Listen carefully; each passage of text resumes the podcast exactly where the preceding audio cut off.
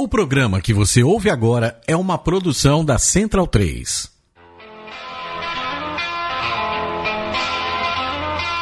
Viaje no tempo com Leandro e a mim e tire do fundo do baú o seu melhor time de botão.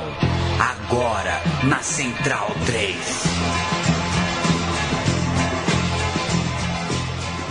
Olá, amigo Central 3, obrigado pela sua companhia, é um prazer tê-lo conosco. Hoje é dia 26 de outubro de 2016, um dia depois, estamos gravando esse programa, portanto, um dia depois uh, da morte de um dos grandes jogadores do futebol brasileiro e meu time de botão vai fazer esta homenagem. O Paulo Júnior está uh, ainda de repouso e fala com a gente via Embratel. Como vai, Paulo Júnior? Olá, Leandro. Um abraço para quem nos acompanha aí no meu time de botão e mais uma vez fazendo é, um programa especial em cima de um personagem, como você citou, é, gravando um dia depois da morte de Carlos Alberto Torres. Como eu escrevi aí na pauta, Leandro, no mínimo, um excelente lateral direito. E aí, a partir disso, a gente vai é, para os adjetivos, para as classificações que o mundo do futebol foi colocando para o Carlos Alberto Torres, para muitos, é, o maior lateral de todos os tempos, para muitos também o principal capitão que já passou pela camisa amarela da seleção. Exato, existem duas, duas linhas aí na biografia do Carlos Alberto. Uma falando sobre o futebol que ele jogou, numa posição onde ele.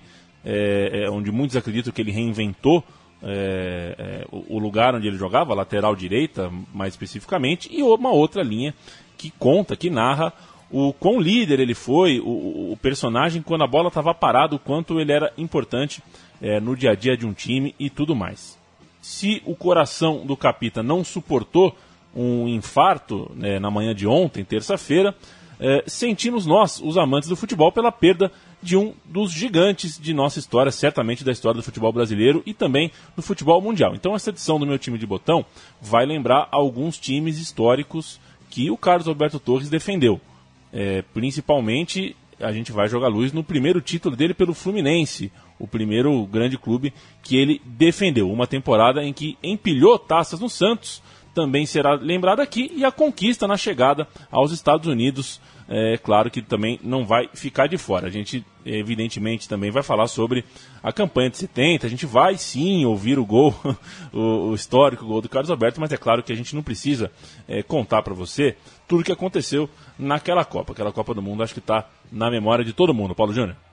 Pois é, começamos então é, com o início mesmo da carreira do Carlos Alberto. Ele nasceu em julho de 1944, começou a se destacar no futebol em 1963, quando foi campeão pan-americano com a seleção brasileira nos jogos realizados aqui em São Paulo. O time campeão no PAN, olha só, jogando no Parque São Jorge em 4 de maio de 63 é, depois de um empate por 2 a 2 contra a Argentina, tinha Hélio Dias, goleiro do Botafogo, Carlos Alberto, Fluminense, Iris, zagueiro do Fluminense, Adevaldo, Botafogo e Riva, lateral do Fluminense, Zé Carlos do Botafogo, Nenê do Santos, Jairzinho do Botafogo, Arlindo também do Botafogo, Ayrton Beleza do Santos e Otton do Botafogo. O técnico era Antoninho. E naquele ano, o Carlos Alberto já era titular do time do Fluminense que perdeu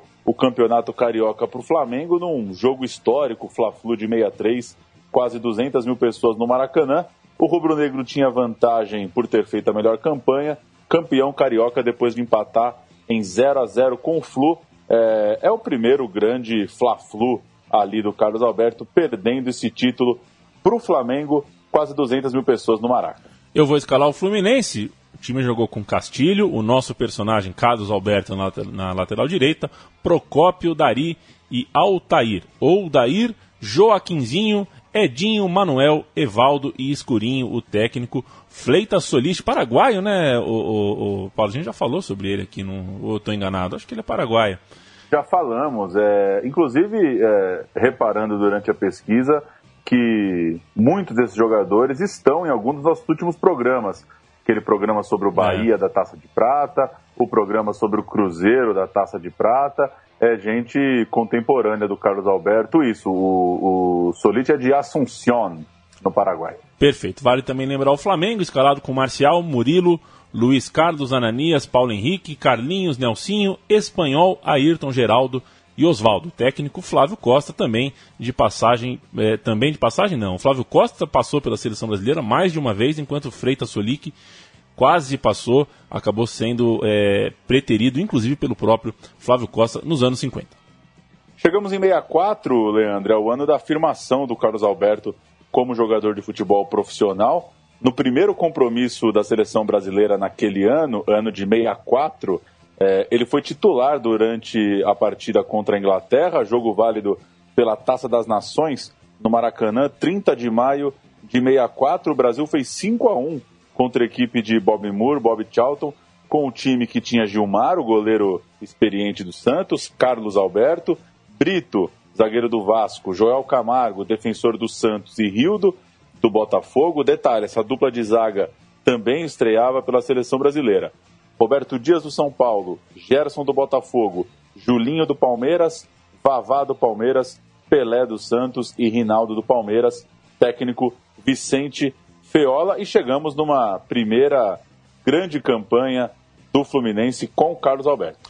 Exatamente, essa escalação que você ouviu acima é da primeira partida do Carlos Alberto na seleção. Chegou à seleção através da, do seu desempenho, por causa do seu desempenho no Fluminense, que embalou no Campeonato Carioca daquele ano, estamos em 1964, é, embalou no Campeonato Carioca, que na verdade acontecia no segundo semestre, para quem está acostumado a começo de temporada, né, o Campeonato Estadual do Rio acontecia no segundo semestre. E o Flu terminou com a melhor campanha, empatado com o Bangu, contra quem fez, portanto, a final. No segundo turno, inclusive, tinha dado Bangu no confronto direto no Maracanã. O Bangu ganhou por 2 a 1 do Fluminense naquela final de outubro.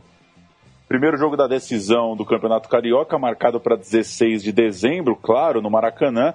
E o técnico Tim, que Carlos Alberto considerou numa entrevista recente o mais inteligente técnico, é, taticamente falando, que ele trabalhou, escalou assim o tricolor. O goleiro era Castilho, é, conquistaria ali seu último título pelo clube que ele defendeu quase 700 vezes antes de seguir para o Paysandu e se aposentar. Carlos Alberto, claro, lateral direito absoluto na posição. Na zaga, Procópio, é, cria do futebol mineiro, como eu citei, falamos muito aqui do Procópio no programa recente sobre o Cruzeiro de 66. E Valdez, convocado para defender o Brasil na Olimpíada de 64. A defesa ainda tinha Altair, campeão do mundo, com amarelinho em 62. No meio, Denilson, jovem lançado naquele ano por Tim, um dos volantes de, de maior carreira na história do Fluminense. É, campeão, inclusive, do Robertão de 70. Teve longa carreira no clube, o Denilson. E Odair, que começou no Palmeiras e depois se destacou no Flu, no Vasco e no Galo. Os quatro da frente eram Jorginho, que virou titular na fase final da campanha. Amoroso, grande artilheiro, maior goleador daquele campeonato com 19 gols. Joaquinzinho, um gaúcho que começou no Pelotas, passou pelo futebol paulista. E Gilson Nunes, ele mesmo, treinador de futebol, é, rodou por muitos clubes aí desde os anos 80. Como citei no início, o técnico era Tim, o famoso Elba de Padua Lima, jogador do Brasil na Copa de 38, técnico do Peru no Mundial de 82. E como diz o livro Fluminense Futebol Clube, História, Conquistas e Glórias do Futebol, o título de 64 tinha a marca do técnico Tim. Abrindo aspas para o livro, estrategista, o treinador armou um esquema de jogo bem definido que tinha uma jogada mortal, o contra-ataque armado por Joaquinzinho, que executava lançamentos longos para explorar a velocidade do atacante amoroso, artilheiro do campeonato, com 19 gols. Voltamos ao primeiro jogo da decisão, em que, aos quatro minutos do segundo tempo, após um, um primeiro tempo sem gols, Amoroso sofreu pênalti puxado por Mário Tito, defensor do Bangu, e ele mesmo bateu para garantir a vitória do Fluminense, a vitória mínima por 1 a 0 na partida de volta em 20 de dezembro, já com o Papai Noel é, pronto para dar rolê por aí. Com a mesma escalação do jogo de ida, o Fluminense enfiou 3, fez 3 a 1 o jogo de virada, então teve o seu teve o seu drama, né? O Bangu chegou a empatar o, o, a, o, a, contenda, né, empatar o confronto, mas o Fluminense de virada fez 3 a 1 com gols de Bianchini, que abriu o placar. Na verdade, o Bianchini abriu o placar para o Bangu. E uh, o, jo, o Joaquinzinho empatou para o Fluminense. E os outros dois gols foram de Jorginho e Gilson Nunes. O Fluminense, então, se sagrava campeão carioca. Três detalhes que, que é legal de lembrar sobre a campanha. Em dezembro daquele ano, quem visitava o Rio de Janeiro era Brigitte Bardot. Olha só, Leandro, que história, hein? Ela dividia as atenções dos jornais com a grande final do Campeonato Carioca. Outra curiosidade, em 12 de outubro, um jogo entre Fluminense e Canto do Rio terminou com briga generalizada entre os 22 jogadores. A partida foi interrompida aos 40 minutos do primeiro tempo e o Canto do Rio acabou afastado de competições oficiais. Provavelmente é, a primeira, primeira pancadaria, a primeira aparição de Carlos Alberto em cenas lamentáveis pelo futebol brasileiro entrou na, na porrada com o elenco do Canto do Rio. E por fim, é, uma última história, é, enquanto o Carlos Alberto despontava no Fluminense, vale destacar que era um time de média de idade bastante baixa, bastante jovem, 23 anos. Então não é só o Carlos Alberto que era garoto, era um time de garotos, aquele Fluminense campeão carioca, comandado pelo Tim.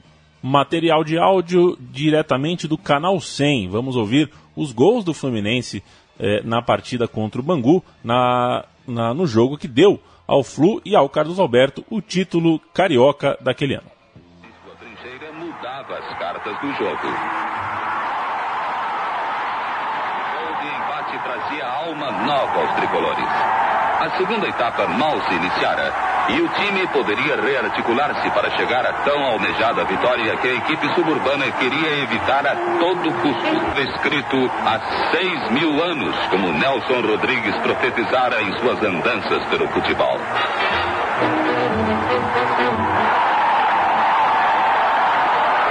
Quando entrou o segundo gol, a massa tricolor já gritava o nome do campeão pó de arroz. Mas havia uma tarde decididamente tricolor. O 11 das Laranjeiras passou a mandar em campo, envolvendo o adversário irresistivelmente e acabando com a vaidade de moça bonita. E veio o golpe fatal.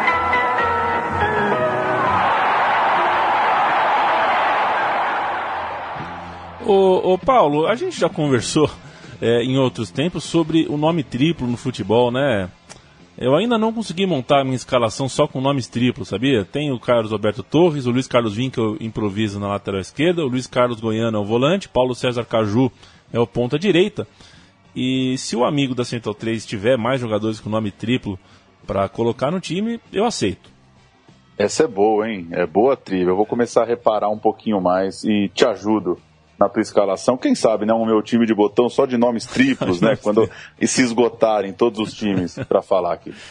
O Fluminense, então, campeão de 64, já foi reportado. É o time que colocou de vez Carlos Alberto é, no mapa do futebol é, de ponta e mostrou que era realmente um jogador de seleção e de primeiro nível. E agora a gente vai avançar no tempo, vai andar quatro anos e vai falar do Santos. O Carlos Alberto chegou ao Alvinegro Praiano em 65, no ano seguinte ao Carioca conquistado pelo Fluminense.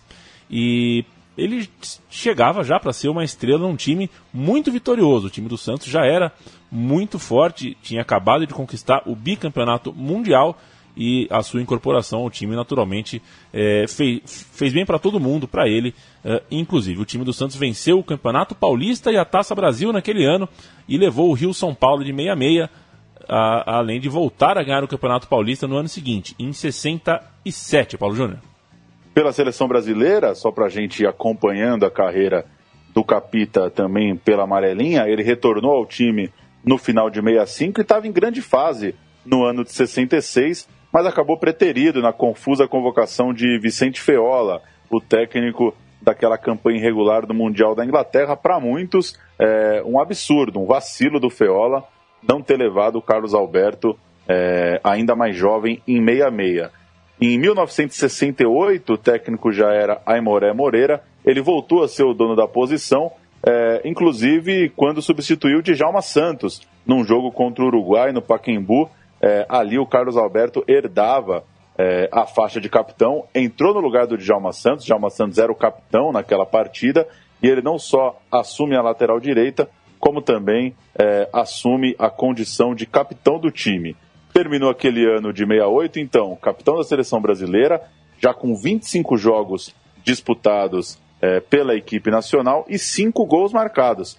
É, grande marca para um lateral, 25 jogos, 5 gols ao fim daquele 68 pela amarelinha. O que já indicava uma das suas características é, inesquecíveis, que era é, o apoio uh, ao ataque, coisa que não era tão normal assim entre os laterais. Chegamos ao ano de 68 no Santos Futebol Clube, que a gente vai detalhar nessa edição especial. E agora, naquela temporada, apenas Pelé e Lima eram os remanescentes do super time, campeão do mundo do início da década. E o time Santista levou para a Vila Belmiro o Torneio Amazônia, o Torneio Octogonal do Chile, o Campeonato Paulista, o Torneio Pentagonal de Buenos Aires, o Roberto Gomes Pedrosa e a Recopa Sul-Americana e Mundial. Duas Recopas, tanto a do continente quanto a Recopa Mundial. Vejam vocês quanta taça chegou a Vila Belmiro naquele ano de 68. O campeonato paulista foi disputado, foi meio esquisito. O Palmeiras estava com um calendário é, que incluía a Taça Libertadores e por isso vários jogos do clube Alviverde foram adiados, o que comprometeu é, o, acompanhamento do campeonato. Em determinado momento, o Santos tinha 39 pontos contra as 9 do rival, mas ainda podia ser alcançado, já que o clube de Parque Antártica faria mais uma dezena de jogos remarcados quando os outros clubes já tivessem cumprido suas respectivas tabelas. Como é que analisa, né, Paulo? Assim, ah, o, o tal time tem 10 jogos a menos. Pois é, é, eram mais de 10 jogos, na verdade. O Palmeiras ia passando de fase na Libertadores, ia jogando as partidas do Campeonato Paulista lá para frente, é, e isso no final vai, vai causar uma, uma, uma das histórias mais controversas aí envolvendo Palmeiras e Campeonato Paulista, que a gente vai falar daqui a pouco. Vamos ouvir então os gols: é, Santos 3, Portuguesa 0 dois gols de Carlos Alberto, um deles um golaço, um de pênalti, um golaço em jogada individual. Vale a pena você jogar aí no YouTube para assistir. A gente ouve e volta a falar de Paulistão de 68. Certinho, Pelé! Um para o Santos, zero para a Portuguesa. Um só fácil, atenção! Marca corretamente Arnaldo César Coelho. Houve a infração, é penalidade, Rubens. Mas não tem a menor sombra de dúvida. Lá vai o Carlos Alberto. Balança a rede da Portuguesa das Portos mais uma vez. Guarda na direita de Félix de forma inapelável. 2 a 0 no marcador. Caneco. O Alexandre, ponteiro do Santos Futebol Clube. Uma bomba! Guardou Carlos Alberto! Não é possível, Alexandre! Como é que o homem consegue marcar um gol desse jeito, sem ângulo nenhum, quase da linha de fundo? Certinho no balaio. Um abraço para Fernando Toro, maior é, fã de Alexandre Santos. O... E tem uma loucura, é. né, Leandro Amin? Quando a gente assiste lá o Bem Amigos, com Arnaldo César Coelho e com. e assistia, né? Com o Capita, é, a gente esquece, né? Dá um lapso assim, né? É, é, o, é o Arnaldo marcando um pênalti é, para o Carlos Alberto bater, né? Que nos faz é. pensar que daqui a alguns anos nossos filhos estarão assistindo um programa de televisão com Sandro Merahit, Rodrigo Dudu. Caio e Moisés debatendo, debatendo futebol como se nada tivesse acontecido anteriormente. É uma loucura. O Campeonato Paulista teve o seu jogo do título, o jogo decisivo que deu o título ao Santos, exatamente contra o Palmeiras, no estádio da Zona Oeste de São Paulo. E o Santos é, venceu o campeonato e o jogo por 3 a 1 gols de Edu, Pelé e Toninho. Aquele time tinha Cláudio, goleiro que morreu muito jovem, aos 38 anos, numa luta contra o câncer nos Estados Unidos. Carlos Alberto, lateral, José Ramos Delgado, um argentino que disputou duas Copas do Mundo, o Joel, campeão do mundo em 70, e o Rildo, que, assim como o Capita, jogaria depois no Cosmos, no fim dos anos 70. No meio de campo, Lima e Clodoaldo, dois gigantes da história do Santos e, do, e também do futebol brasileiro, sobretudo o Corró, que foi titular na Copa de 70. No ataque, Toninho Guerreiro, que conseguia ser artilheiro em tempos, mesmo em tempos de, de Pelé, e é, vale lembrar, o único pentacampeão paulista de futebol, já que venceu pelo São Paulo também nos anos 70 e 71, e Douglas, centroavante, ex-Bahia, outro artilheiro nato. Estou esquecendo de dois, né? Só o Pelé e o Edu, Paulo Júnior.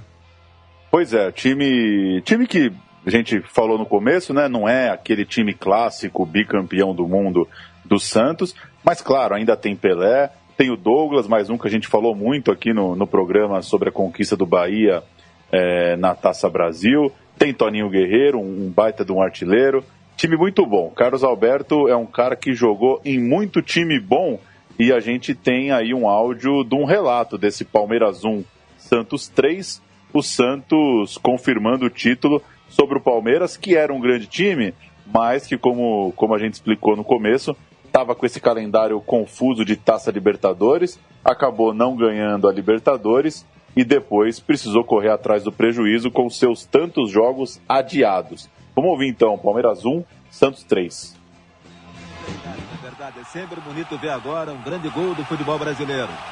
Esse aí está sendo marcado pelo China, você vê agora. E aconteceu há 30 anos, em 1968, Palmeiras e Santos jogando pelo Campeonato Brasileiro. O Alviverde saia na frente através de China fazendo 1 a 0. Agora você vê a virada. Olha o Edu, ó. Cobrando uma falta, Maidana se atrapalhou toda, a bola acabou caindo dentro do gol. Edu, um dos maiores ponteiros esquerdos da história do Santos e da história do futebol do Brasil, indiscutivelmente. Aí o Peixe outra vez, ó a bola com o Edu, meteu pro Pelé. Aí vem o Rei, ó, na velocidade, levou o Baldock. Minuca chega para fazer a cobertura, ele bateu para guardar. Santos passava a comandar o placar, fazendo 2 a 1 um. O Rei para você. O Lima. Aí o Edu e o Pelé. Olha só a velocidade, olha só a velocidade. Meteu na frente. Baldock ficou na saudade. Douglas vem no meio. Que você vê o Toninho. Santos 2 a 1 um. Olha o Guerreiro aí, Toninho. Pelé. Bateu, a bola bateu no Toninho e sobrou para ele. Levou o Baldock, tirou o goleiro e fechou. Santos 3, Palmeiras 1, gravação original em preto e branco, maio 1968 para você. Gravação original, maio 68, Alexandre Santos, no programa Gol, grande momento do futebol. E aqui, pô, cabe um, uma crítica, vai.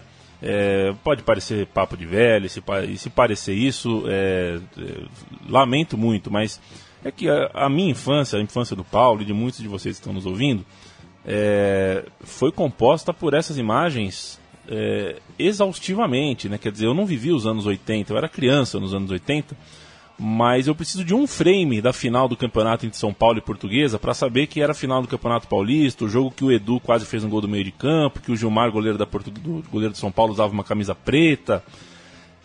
E hoje em dia o moleque não tem como ver essas imagens. Essas imagens elas não passam na televisão é, nunca, quase nunca. E olha que hoje existem programas dedicados a gol, né? Tem programa na hora do almoço aí, você sabe muito bem, né, Paulo? Que chama gol. Quer dizer, só é. passa gol. Então não é muito diferente do gol, o grande momento do futebol. Só que os jogos dos anos 80, 70, 60, é, é, são, é, assim, é muito difícil você ver passando em qualquer televisão não, é, não, não acredito que possa ser um problema estético, porque essas imagens, embora toscas em comparação com o HD de hoje, não são mais toscas do que o uso do mesmo HD em slow motion por 30 minutos em um lance polêmico e tudo mais. Eu acho que dá para usar desses.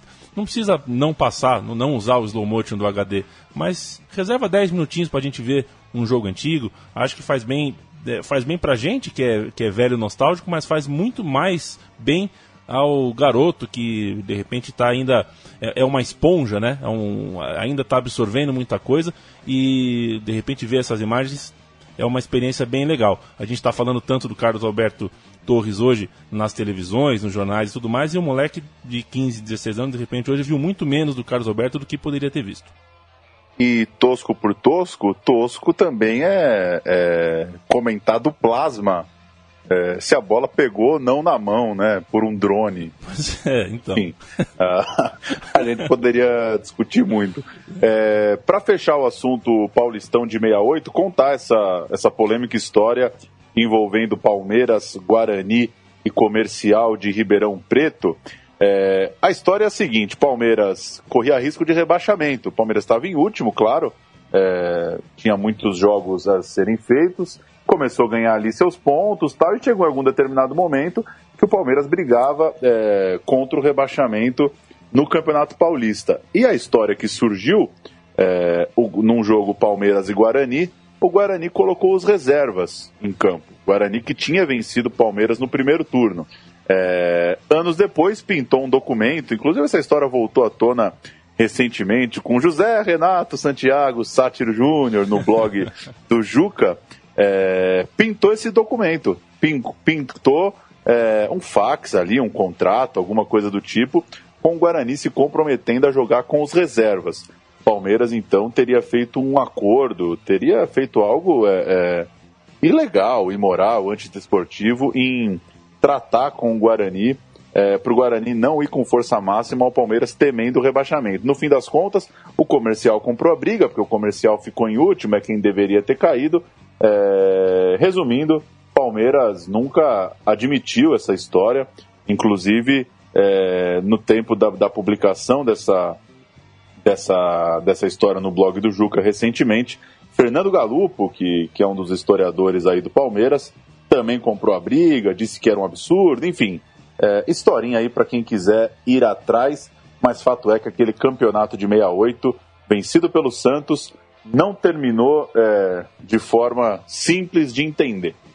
Antes, a gente vai continuar em 68, mas vamos voltar para janeiro. Tem ainda a história do torneio internacional que ganhou nome de dirigente santista, o Nicolau Moran, que morreu durante a viagem da delegação ao Chile e a taça ganhou o seu nome, o nome de Torneio Octogonal do Chile, Nicolau Moran. O Santos enfrentou naquela ocasião três gigantes daquele país: a Universidade Católica, a Universidade do Chile e também o Colo-Colo e mais dois times convidados, o Vazas da Hungria e o Racing da Argentina, além de outras duas seleções. Mas jogou time, hein? Tchecoslováquia e Alemanha Oriental. Nossa, que campeonato legal, cara. Tchecoslo... Loucura, né? Tchecoslováquia e Alemanha Oriental também participaram do campeonato. Pelé, machucado, não atuou.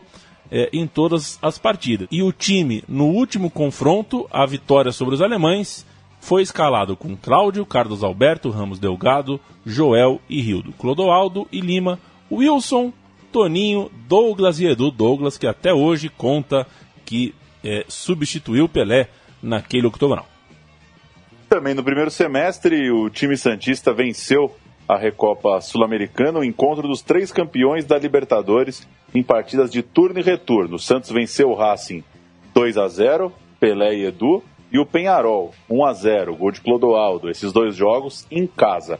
Fora, quando foi viajar, bateu o Racing por 3 a 2 dois de Toninho, um de Negreiros e perdeu para o Penharol por 3 a 0 mas saiu campeão, teve três vitórias nos quatro jogos. Aí, pelo acordo com a UEFA, viu o duelo contra o campeão da Recopa Europeia e o Santos foi para a Itália enfrentar a Inter de Milão só em junho de 69, por falta de datas. Os caras também saíam marcando o campeonato, é, é. depois não tinha dia, né, para jogar, né? Você não dá um pulinho é. em Milão no Exato. meio do Campeonato Paulista. Mas enfim, em junho de 69, o Santos é, foi fazer esse jogo contra a Inter, venceu por 1 a 0 gol de Toninho Guerreiro, alinhou com Cláudio, Carlos Alberto, Ramos Delgado, Djalma Dias e Rildo, Clodoaldo Negreiros, Edu, Toninho, Pelé e Abel.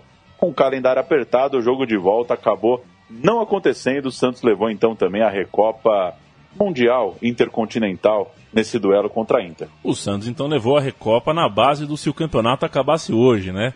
Realmente, é. é, é, para o Santos deu certo. Por fim, em 68, o, o, Santos conquistou o Roberto Gomes Pedrosa, o Robertão, pai do Campeonato Brasileiro. O time da Vila venceu primeiro o Grupo B com 22 pontos, dois a mais que o Vasco, enquanto a Chave A foi liderada pelo Palmeiras, 24 pontos, e pelo Internacional, que veio logo em seguida com 20. Nós vamos ouvir os gols de Santos 2, Corinthians 1, no Robertão pelo Robertão, e a voz é dele mesmo, Fernando Solera.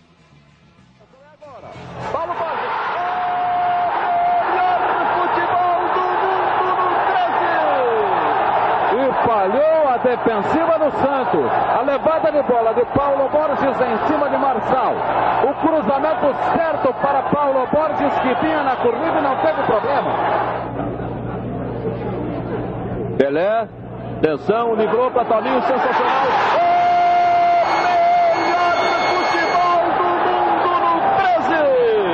A jogada de cabeça de Pelé, na jogada que ele pensou. Ele pensou porque viu Toninho correndo. Aí está Douglas. Pelé pediu a bola, olha o lançamento. Sai Luiz Carlos, atenção. Olha lá o rei. É agora. O melhor futebol do mundo no 13. O lançamento para Pelé simplesmente espetacular. O rei teve calma na saída do arqueiro. E um abraço a todos vocês que ainda chamam a Bandeirantes de 13 aqui Ah, isso é lindo. em São Paulo. Agora, o problema que o regulamento previa, eu preciso que você conte, porque se eu contar, ninguém acredita, Paulão. regulamento é, do Robertão previu que os líderes jogariam só uma partida em casa e duas fora no quadrangular. Então, Santos e Palmeiras, é, que, que lideraram seus grupos, iriam pegar fora de casa o Vasco e é, o Inter, né, em comparação com o Vasco e com o Inter, que tinham sido é, segundos colocados, vice-líderes das chaves. O que fez com que o Palmeiras se revoltasse. É, Palmeiras ameaçou abandonar a competição, disse que não fazia sentido. Não tem por que o time que ficou em primeiro, se são três jogos, jogar uma em casa e duas fora. A Federação Paulista entrou ali no meio, exigiu a permanência do Palmeiras e a fase final começou em 4 de dezembro. Palmeiras 3, Vasco 0, jogo em São Paulo. Inter 1, Santos 2, jogo em Porto Alegre. Na sequência, quatro dias depois, o Vasco bateu o Inter e o Santos virou líder isolado ao ganhar do Palmeiras por 3 a 0. Na rodada final, tinha Vasco e Santos. O Vasco precisava de uma goleada para ser campeão, para passar o Santos no saldo de gols, mas perdeu. Deu Santos 2 a 1. Santos campeão do Robertão com 100% de aproveitamento. Venceu as três. Para o Santos não teve essa de jogar em casa, jogar fora. Pegou os três, venceu as três e foi campeão do Robertão. Foi campeão no Robertão. Este foi o grande Santos, é, que não é o Santos pós-Pelé, mas é o Santos pós-Mundial. Né? O, um, um, remanejamento de time que foi gradativo, que não, não ficou muito marcado, porque é, boas, boa parte das suas principais peças continuavam no elenco, mas era um novo Santos. E esse novo Santos é, era também o Santos de Carlos Alberto Torres. E agora a gente vai para a cereja do bolo. Grandes jogos, grandes conquistas. A cereja do bolo.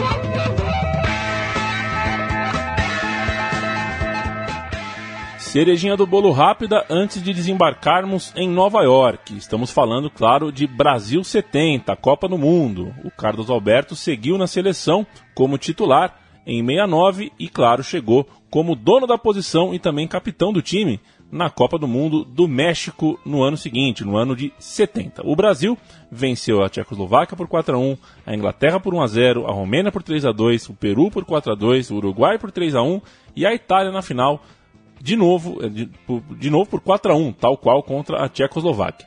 O último gol, o gol do Carlos Alberto, talvez seja o mais famoso e visto lance brasileiro na história das Copas. Você gosta muito de O Drible, do Sérgio Rodrigues, né? um grande livro que a gente recomenda aqui, Paulo Júnior. E fala, fala bastante sobre essa campanha, inclusive o primeiro capítulo é todo dedicado a um dos lances dessa campanha, que por sinal não termina em gol. É, mas eu acho que esse gol é realmente o supra-sumo de todo o cronismo, né?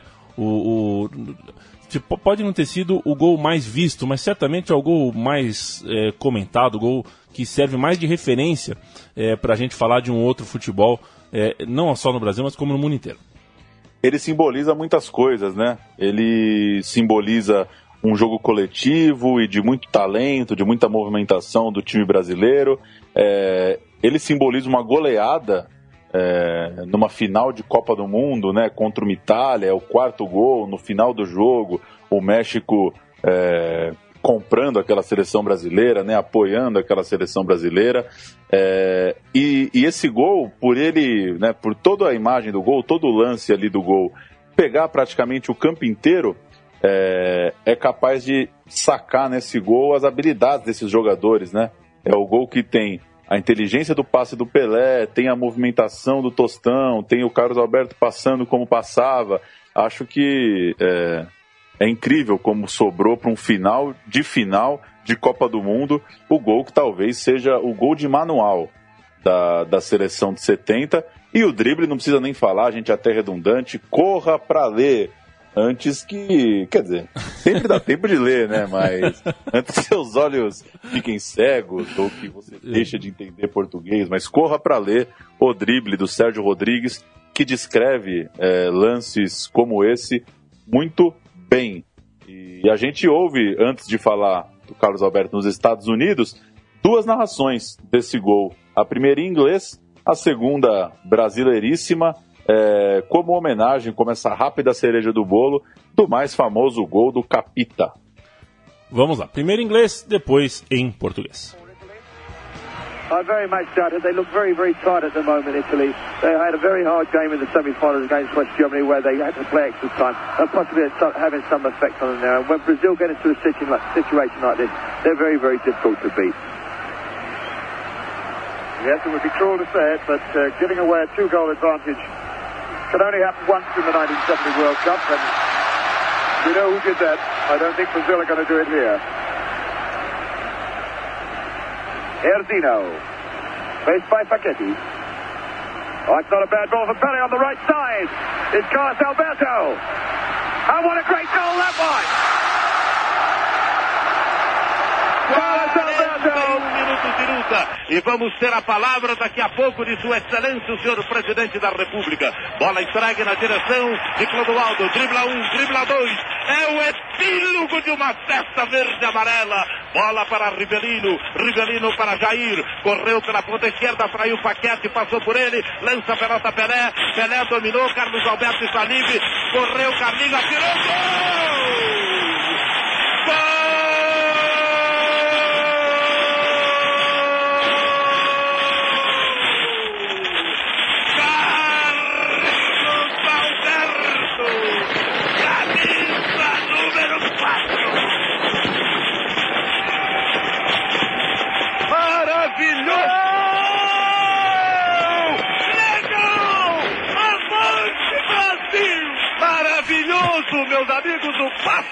É, ô Paulo Júnior. Que coisa. O né? cara invade o microfone e grita legal, avante Brasil. Não, que coisa. E é o epílogo, né? E é. Eu não Presidente sei, da gente... República ia falar, né? Dizer, a gente é nostálgico demais, né? De uma coisa que a gente nem tava lá para ver, mas tem uma elegância em na crônica esportiva e em narração esportiva nessa era de ouro aí do futebol brasileiro que a gente de fato manteve muito pouco, né? A gente valoriza muito pouco, né? Não é aqui fazer uma fazer o buscar um contraste entre o velho e o novo, é só constatar que perdemos mesmo uma certa espontaneidade e essa esse carinho pelas palavras mesmo, né? O epílogo verde e amarelo, que coisa bonita. Vamos para Nova York falar do Cosmos. A gente já falou do Fluminense de 64, do Santos a partir de 68, e agora vamos falar do Cosmos de 77, quando a carreira de Carlos Alberto já estava em seus últimos momentos, mas ele foi é, ídolo nos Estados Unidos. Ele ainda atuou antes disso pelo Botafogo, que é, por sinal, o seu time do coração em 71. Jogou... É mais ou menos, viu? Deixa eu te É. interromper, Leandro. Pois. Ontem, é, durante as homenagens pro Capita, é, o André Rizek, no- na Sport TV, que conviveu com ele, né, nesses tempos de comentarista, disse, né, falou isso, olha, é, vá conversar de Botafogo com o Carlos Alberto para você ver como ele falava emocionado, falava com carinho. É, e hoje, agora há pouco, né, hoje, quarta-feira, 26 de outubro, saiu uma reportagem no UOL, aí já depois da, do velório, do enterro do Capita, e a reportagem do UOL conversou com, com o filho, com Alexandre Torres, ex-zagueiro de futebol também, e, e perguntaram para ele que time que seu pai torcia. E ele, ele deu uma resposta curiosa. Ele disse: Tá aí algo que eu nunca vou saber. Lá em casa, quando a gente perguntava Fluminense ou Botafogo, ele falava que torcia pro Cosmos.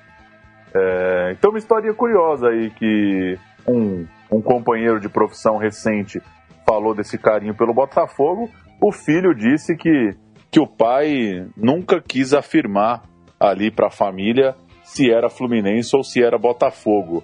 É, não, não, saberemos, mas enfim, fica, fica a historinha aí de que é, o Capita não era um cara, pelo jeito, clubista. Mas, é, completando, fico aí com o depoimento do Rizek, que, ao que parece, era mais Botafogo. Vale o registro e vale também lembrar que o Carlos Alberto voltou ao futebol carioca para jogar novamente pelo Fluminense, onde foi campeão é, estadual com a máquina tricolor de 76, que a gente poderia inclusive citar aqui no meu time de botão, só não citamos porque optamos por aquele Fluminense de uma década atrás. Ele passou ainda pelo Flamengo, sim senhores, e depois, aí sim, partiu para o New York Cosmos, Paulo Júnior. Primeiro jogo do Pelé pelo Cosmos foi em junho de 75. É, e dois anos depois, julho de 77, o Carlos Alberto assinou com o clube, então ele já chega é, num Cosmos, já tem dois anos de Pelé. Já tem ali toda uma comoção em torno do rei. Ele chega para pegar a reta final da carreira do Pelé. O Pelé é, se, aposentadoria, se aposentaria exatamente naquele ano de 77.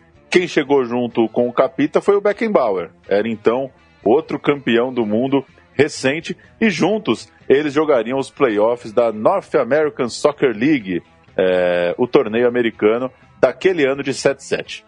Que voo, hein? Que desembarque. Beckenbauer e Carlos Alberto Torres chegando. Pela Conferência do Atlântico, o Cosmos fez 3 a 0 no Tampa Bay. Gols de Pelé, duas vezes, e Chinalha. Depois, o Cosmos atropelou o Fort Lauderdale por 8 a 3 um jogo maluco. Isso foi um jogo de ida. Três gols do Chinalha, dois do Hunt, um do Beckenbauer, um do Field e outro do Etherington. E depois passaram no jogo de volta é, na disputa de shootouts, que era a disputa de pênaltis que os Estados Unidos é, eles copiaram do, do, do hockey passaram para o futebol, né? Um, um pênalti com a bola rolando, uma coisa meio esquisita. Após um empate por 2 a 2 a disputa de shootouts aconteceu e os gols nesse 2 a 2 foram de Pelé e olha ele aí de novo, Chinalha. O Cosmos estava na final, fez 2 a 1 sobre o, Ro o Rochester na ida, gols do Chinalha e do Hunt, e mais 4 a 1 na volta. Dois gols, brincadeira o Chinalha, hein? Dois gols do Chinalha, um do Pelé e um do Dimitrevich. E assim chegou ao Super Bowl de 77, marcado para 28 de agosto na cidade de Portland. E você falou do, do shootout, é, nesses, nesses especiais de televisão, não vou lembrar em que canal agora, assisti ontem uma cobrança do Carlos Alberto que, vi, que ele ousou. Você viu essa? Eu vi. Ele levantou a bola, né? ele levantou a bola no ciclo central, deu mais uma petequinha. Quando o goleiro saiu, ele deu tapa por cima. Foi o golaço mais óbvio que eu vi na minha vida. Eu nunca tinha visto um golaço tão óbvio, porque quando ele deu a levantadinha, o goleiro já tinha que recuar, né? Exato. O goleiro tinha que dar um passinho para trás, mas o Capita fez um golaço. Chegamos então na final é, do campeonato lá dos Estados Unidos de 7-7, é, o time do Cosmos tinha o goleiro Shep Messing, os defensores, também americanos, Bob Smith e Werner Hott. Esse era capitão do time. Carlos Alberto, claro, estava nesse time. No meio tinha o brasileiro Neise Moraes, uma indicação do Pelé, além do inglês Terry Gabbett, do alemão Franz Beckenbauer e do também inglês Tony Field. Na frente, Pelé, o italiano Tinaglia, que você acabou de citar, campeão italiano, artilheiro da Série A pela Lazio em 74, e olha só, artilheiro da Liga Americana em 78, 79, 80 e 81. E quem completava o time era Stephen Hunt, inglês, revelado pelo Aston Villa. É, o Cosmos, então, campeão é, em 77 com esse time de Beckenbauer, de Carlos Alberto e de Pelé devem ter sido tempos muito malucos vividos nos Estados Unidos, essa gente de, de tudo quanto era país, é, no, é, vivendo num país, numa cidade é, muito cosmopolita, mas num país que não tinha cultura do, do futebol. Confesso que tenho uma curiosidade grande pelo, por esses tempos de Cosmos. Se alguém de, de gabarito um dia escrever um livro sobre esses anos, tenha certeza que comprarei. Já falamos sobre o Cosmos aqui no meu time de botão, inclusive com o Rodrigo Borges, a quem mando um fraterno abraço, em especial hoje, que sei descobrir hoje que ele está voltando para o Brasil em breve para passar uma temporada aqui conosco e certamente é, visitará a Central 3 e tomaremos uma sidra com, Que coisa. com ele. o Capita, Paulo Júnior. E só para completar, é, eu, eu passei a escalação e esqueci de relatar o jogo, né?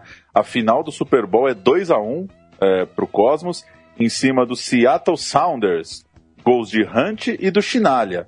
2 a 1 é, essa é a, a finalíssima, jogo único, né? Super Bowl é como, como, como eles gostam de chamar lá, o jogo é, o mesmo nome do, do futebol americano, né? O jogo único, o jogo em que o país para para assistir.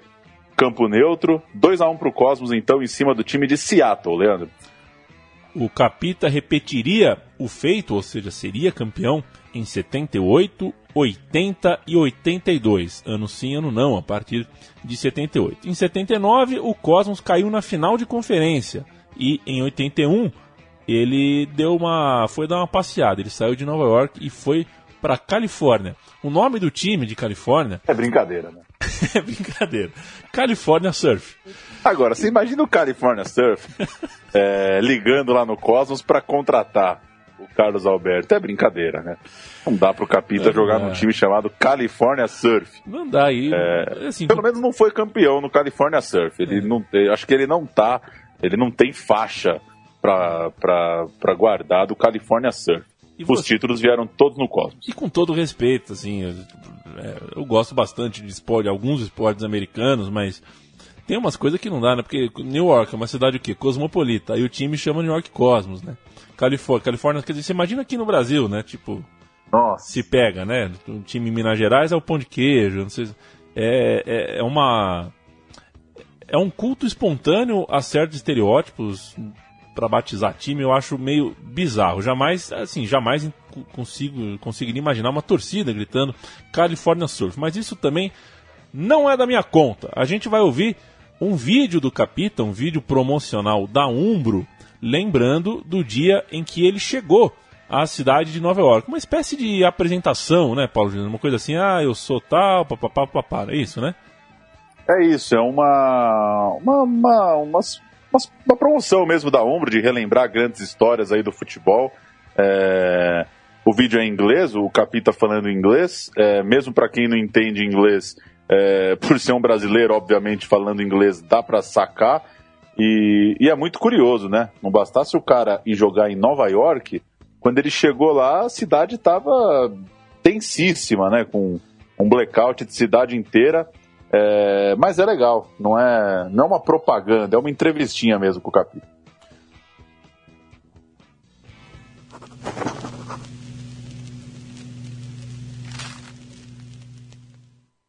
Well, my name is Carlos Alberto Torres. I played for the New York Cosmos the years 1977, 78, 79, 80, and 82. July 13th, 1977. I came from Rio de Janeiro, long flight to New York, and uh, I went to play for the New York Cosmos. When the the person from the New York Cosmos took me to go to the city, and then he said, "Carlos, we had a big problem in the city. It's a blackout." And uh, we don't know what to do. The people are on the streets, everybody, nobody go home. And uh, okay, we went to the Cosmos office, but uh, was like a sacrifice because uh, no elevator. I have to go by the stairs, uh, ninth floor. I was too tired, and uh, but I went there because uh, the idea to sign a contract with the Cosmos was bigger than anything else uh, sign a contract and I was very happy and I go down by the stairs and I walk uh, think five or six blocks from the with my bags carry my bags to go to the hotel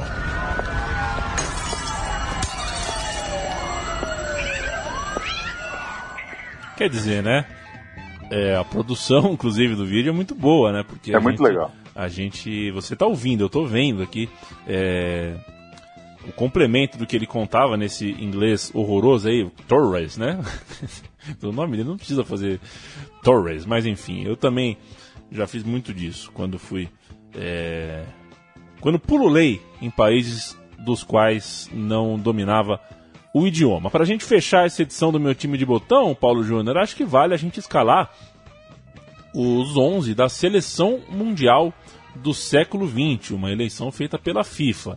Ele foi eleito é, por 250 jornalistas que fizeram é, votações livres. Isso aconteceu em 1998. A seleção do século XX está na pedra, Paulão?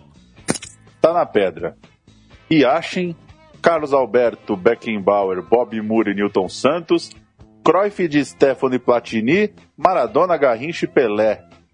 Eu acho que é justíssima essa, essa seleção. O que que tá bom para você? É, acho que tá bom. Fal... Assim, falta um volante, né? Ninguém marca. Você é. já, já, sabia que você ia falar que ninguém marca. Não, falta um. Mas o Cruyff não joga em todas? É, o Cruyff joga em todas, é verdade. O Cruyff faz o cinquinho ali, o para-brisa, né? É, e hoje, especificamente, em 26 de outubro, o Cruyff é, cobre o Carlos Alberto. O Carlos Alberto está livre para atacar e o Cruyff cobre. Aliás, dois jogadores, duas, dois homens que morreram neste ano de 2016 e dois jogadores que foram homenageados no meu time de botão, tanto o Cruyff quanto o Carlos Alberto. Que a gente demore muito para ter que fazer um programa póstumo de outro dos grandes nomes do futebol mundial. Nunca é saboroso, nunca é legal ter esse tipo de informação. A gente teve ontem, estava em uma reunião, né, Paulinho, você que nos anunciou, e, e assim, não é, não é exatamente uma crítica ao nosso comportamento de ser brasileiro, mas só uma observação, né? Nem sempre a gente trata mal os nossos ídolos, nem sempre a gente é ingrato com os nossos ídolos. Acho que a repercussão, a maneira como está sendo tratada a, a, a, partida do Carlos Alberto Torres é, é, é muito digna e muito, muito justa. E, inclusive, é um, um, um cara que a gente já via na, pela televisão, ele, ele, ele, até os seus últimos dias trabalhou com futebol, aparecendo na televisão, nos canais da Sport TV.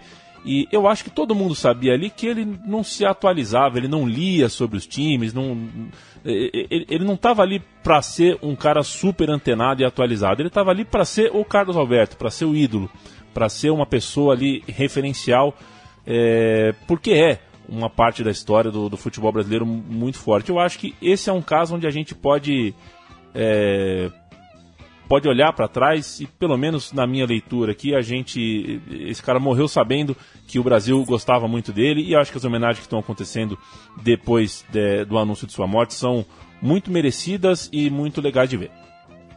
Concordo, acho acho também que que está sendo tá sendo de bom tamanho. É, e é engraçado, né? A gente, enquanto está assistindo o cara enquanto comentarista, não tem mesmo como fazer essa reflexão, né? Não é questão de ser de ser ingrato, de não valorizar, mas pô, você tá assistindo um jogo do teu time, teu time leva uma surra, corta pro Carlos Alberto comentando, você tem todo o direito de estar tá de saco cheio ali, é outra situação, né? É, mas acho que, que as pessoas estão conseguindo fazer todas as homenagens, gostassem ou não, do Carlos Alberto comentarista, que é um Carlos Alberto que chegou para muito mais gente, né? Querendo ou não, muita gente conheceu ele como, como comentarista e são as coisas da vida, enfim, não dá para não dá para um cidadão aí com essa idade é, só ter só ter momentos bons, só ter momentos ruins, entender um pouco as pessoas enquanto pessoas mesmo, enquanto ser humano é, nem ao céu nem ao inferno, com seus erros, com suas imperfeições. É, hoje achei legal que o Redação Sport TV mostrou ele invadindo o campo num jogo. Você assistiu essa? Não. Num jogo da seleção que ele, que ele comandou, Azerbaijão, talvez, é, recentemente. E ele é expulso num jogo, ele invade o campo, é, insinua que o juiz está roubando, põe a mão no bolso. Era um cara com, claro, com todos os seus exageros e todos todo o calor ali de um homem que viveu intensamente, mas ao que parece, pelos relatos de quem conviveu com ele, um baita de um gente boa, e no fim das contas é o que importa, né? O que importa é o dia a dia, o que importa é o cara ser legal, ser gente boa, tratar as pessoas bem, e só pra, pra fechar Foi o Azerbaijão, nosso, viu? esse nosso momento... Azerbaijão, né? esse nosso momento cascata final. Uma coisa que eu acho muito curiosa, Leandro, é quando morre um cara desse tamanho, tem sempre aquele comentário, pô, é, o cara podia chegar aqui e ser arrogante, mas o cara trazia biscoitinho para a produção.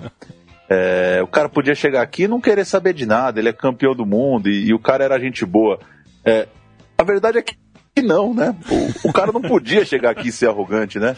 As pessoas têm que entender que, que o normal é ser gente boa, né? Exato. É, o normal é ser legal, né? Então, é, é, que bom que o Carlos Alberto era gente boa, que bom que ele tratava bem a maquiadora, o produtor, as pessoas nos corredores da Sport TV, que ele brincava de roubar o cafezinho do programa do outro, que ele brincava de beliscar um biscoitinho escondido. Que bom que ele era legal. E no fim das contas, as pessoas muito grandes, elas são legais, né? É, o duro é marra de gente que não é ninguém, né? Que é o que, É. o que a gente esbarra de monte por aí. É, e acho que é isso. Acho que essas pessoas desse tamanho, no fim das contas, elas vão ser sempre legais. E é engraçado como a gente se surpreende é, com isso. E pelo amor de Deus, né? O cara ganhar uma coisa em 1970 e estar fadado a ser arrogante até 2016, eu prefiro perder, né? Prefiro não ganhar uma Copa do Mundo se o preço for esse, se o preço for você meter a mala por décadas e e décadas. Vale lembrar que foi em 2004 que o Carlos Alberto treinou a seleção do Azerbaijão, ele foi técnico de uma porrada de time, entre eles em 88 o Miami, que tinha um nome também que merece destaque, o Miami Freedom. Ah, É que sensacional. beleza. É realmente sensacional. E a gente vai terminar o programa com outro áudio, um áudio sensacional também, que começa com Léo Batista, termina com Carlos Alberto. A gente vai estar falando de um amistoso entre 82, em 82 entre o Cosmos e o Flamengo, um jogo que terminou em 3 a 3 Valeu, viu, Paulo Júnior? Valeu, esse jogo é a despedida do Carlos Alberto, o amistoso Cosmos e Fla. Legal pra gente fechar o programa. Valeu, até semana que vem. A gente volta na semana que vem. Todo o, o- o nosso acervo tá em central3.com.br. É, semana que vem eu torço para Paulo Júnior estar aqui no estúdio, já recuperado ah, de sua cirurgia no tornozelo. Ele que fez todo este roteiro e esta pesquisa de muletas. E se você tiver palpite, sugestão, crítica, quiser ouvir um time específico, você pode chamar a gente e sugerir. Mas se for sugerir, primeiro dá uma olhada no site, ver se não é repetido, né? Muitas vezes a gente recebe, ah, faz o time tal, a gente já fez. Né? É só entrar lá e dar uma conferida. Um grande abraço e até a semana que vem. Valeu! Despedida do capitão. O lateral direito tricampeão do mundo, Carlos Alberto, deixa o futebol com muitas lições no jogo Cosmos e Flamengo. A primeira delas, humildade até para calçar o tênis. Só um pouquinho a graça. Carlos Alberto lustra ele mesmo o calçado ideal para a grama sintética, onde pisam nomes consagrados como Sócrates e Beckenbauer. O capitão recebe a homenagem também de Pelé, mas o 10 brasileiro desta vez é o de Zico, a estrela máxima de um Flamengo cheio de toque de bola. Mas o capitão faz o que pode para defender o Cosmos. A cobertura Carlos Alberto.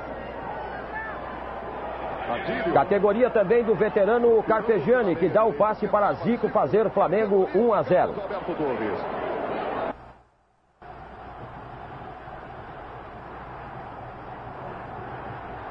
Zico é o nome dele. Para a alegria. Também de quem vê o Kaiser Beckenbauer jogando com toda a classe e tentando duas vezes a jogada que dá certo com Sócrates. Beckenbauer. Olha o lance. Wilsinho. Sócrates. Pegou.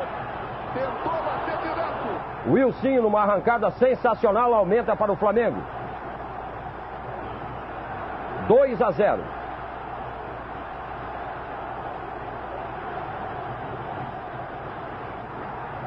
Depois, Nunes também pela direita vai tocar Adílio e daí para Júnior para o terceiro gol do Flamengo.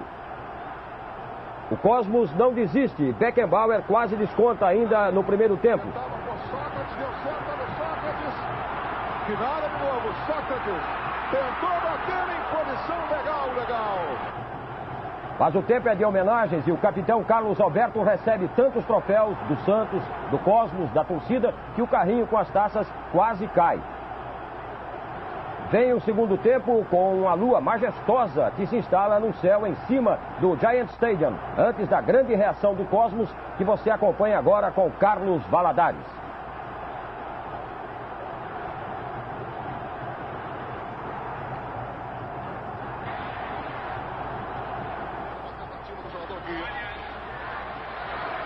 Beckenbauer, olha a sobra do Quinalha e o árbitro aponta o pênalti de Figueiredo. Quinalha se preparando, vai o Quinalha, a bomba! Gol do Cosmo! Quinalha na direita, o centro para a grande área, cortando Voltou bem, o Cosmos só no chute. Gol do Cosmos, Quinalha! Largou Cantarelli na bomba do jogador Cabana. Aí a equipe do Cosmos trabalhando pela direita. Levantamento de Beckenbauer. Cortou o jogador Figueiredo e o pênalti assinalado pelo árbitro. Aí o pênalti e a chance para a equipe do Cosmos empatar. Outra vez aqui na área. Saiu a bomba. Gol do Cosmos. Carlos Alberto se esforça e quase sai com a vitória. Mas o grande capitão leva a recordação do melhor momento de uma carreira de 20 anos. Logicamente que foi a, a conquista da Copa do Mundo no México. No momento, inclusive, que eu recebi a Copa das mãos do presidente do México, em nome do Brasil, do, do nosso país, em nome do povo brasileiro, realmente foi o momento mais emocionante da minha carreira.